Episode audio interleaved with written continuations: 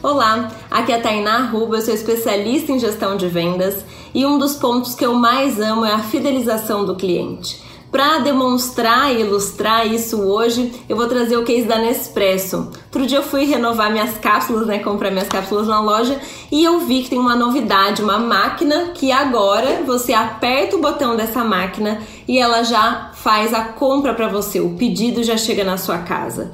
Mas será como que isso funciona? Né? Ah, você já deixa um pedido pré-programado dos cafés que você mais gosta, o seu cartão de crédito cadastrado, e aí quando você tá vendo que tá acabando ali as suas cápsulas, você só aperta aquele botão.